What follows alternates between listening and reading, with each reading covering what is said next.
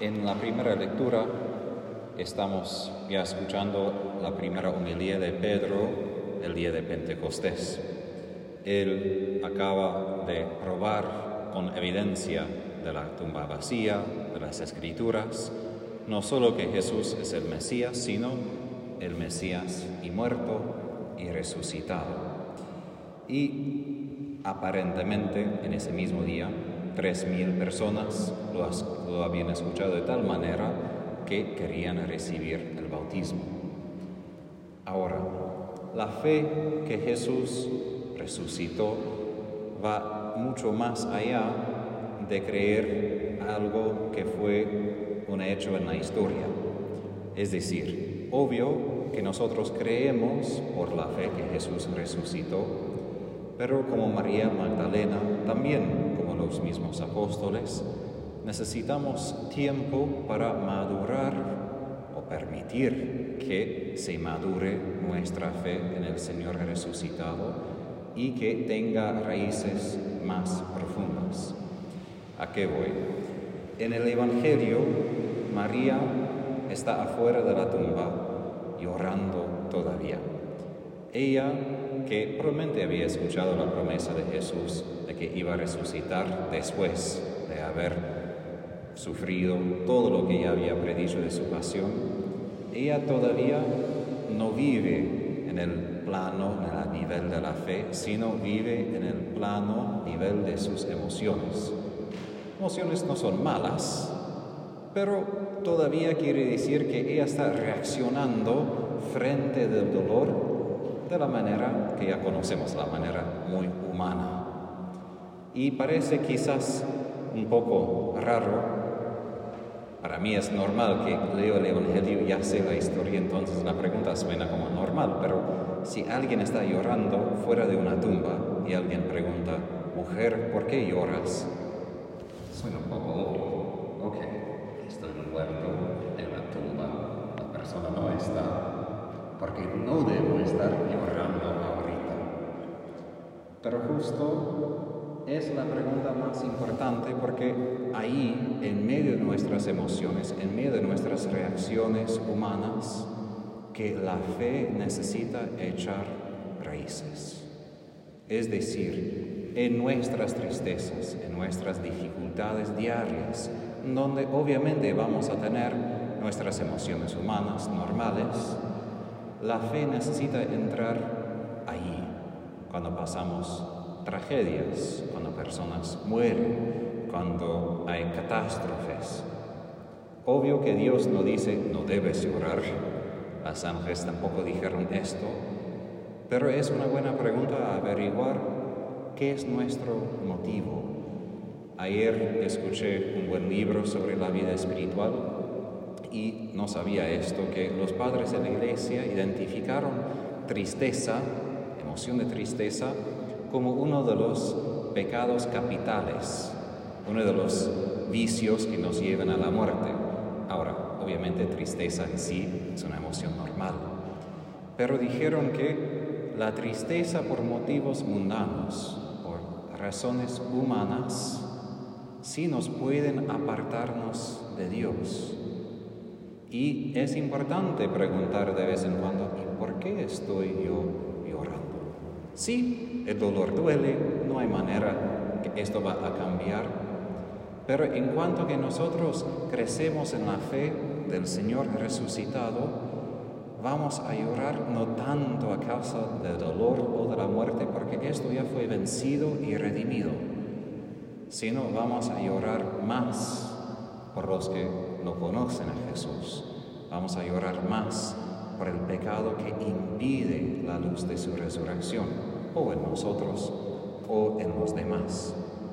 Y es esto que exige tiempo, requiere tiempo para María Magdalena, para que ella pueda enfrentar todo su corazón con la realidad de Jesús. Y eso es lo difícil por todos nosotros, porque una cosa es depositar la mente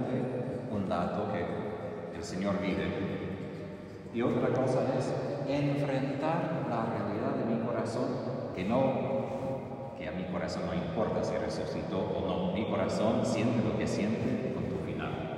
no hay más discusión. Pero es de enfrentar esa realidad de mi corazón con la realidad de Jesús. Y todos nosotros, como María Magdalena, necesitamos ese tiempo, no simplemente una vez, pero muchas veces, porque vivimos una realidad humana que todavía necesita ser redimida. Ya nuestro propio corazón está en proceso de redención. Entonces necesita ese enfrentamiento entre una realidad todavía caída y la realidad ya redimida que brilla en Jesús. ¿Y qué pasa con ella? Ella sigue buscando. Esto es, podemos decir, la característica mejor de María Magdalena que sigue buscando. Está insatisfecha de simplemente ver la tumba vacía, sino quiere encontrar a Jesús mismo. Pero aun cuando ve a Jesús, no lo reconoce.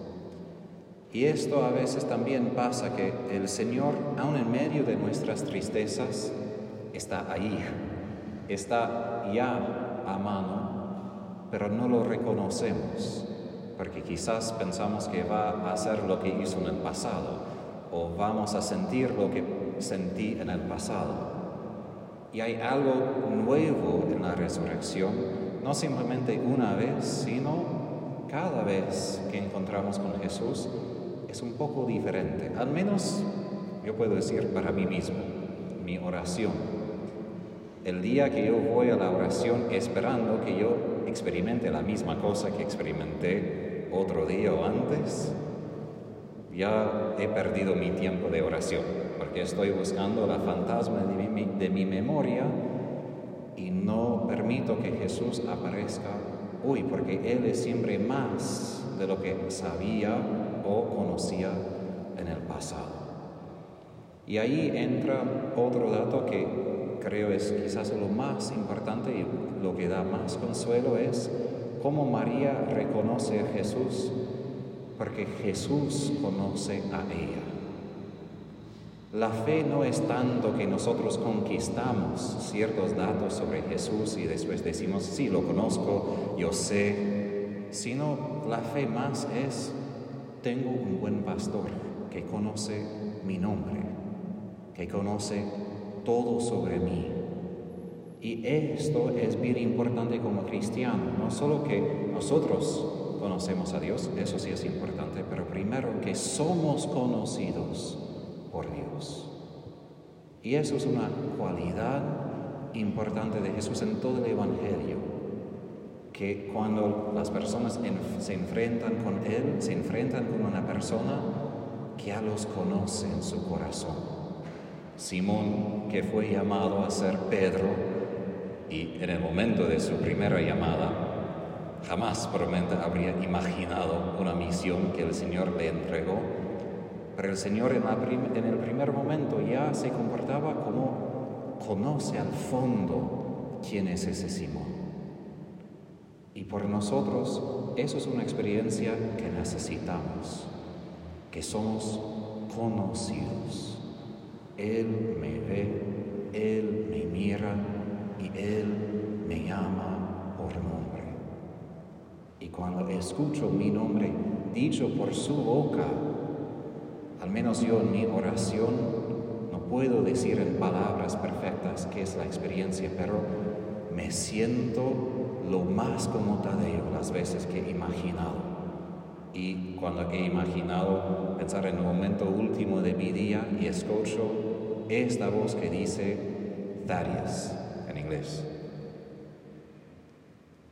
En ese momento sé quién soy frente de Él. Y sé que tengo la seguridad porque estoy frente de un Señor resucitado que me ama y me mira, y me mira con tanta bondad, de la manera que ninguna otra persona me mira. Y cuando permite esto, las, tristezas se transforman, las penas se cambian, todo se cambia no simplemente frente del dato de la resurrección, sino frente del resucitado. Por esto exhorto, yo podría seguir, pero no voy a seguir hablando y hablando, pero lo que exhorto a ustedes es que durante la Pascua, las 50 días, no vamos a estar siempre felices, ojalá que fuera así. Pero vivimos un mundo con guerra, con problemas muy dramáticos, que lleven esto a Jesús, que lloren frente de Él, que permitan que Él conozca todo lo que está en tu corazón, porque esto va a ser el encuentro para que tengas la fe, no solo en la resurrección, sino en el Señor resucitado que nos conoce y nos llama.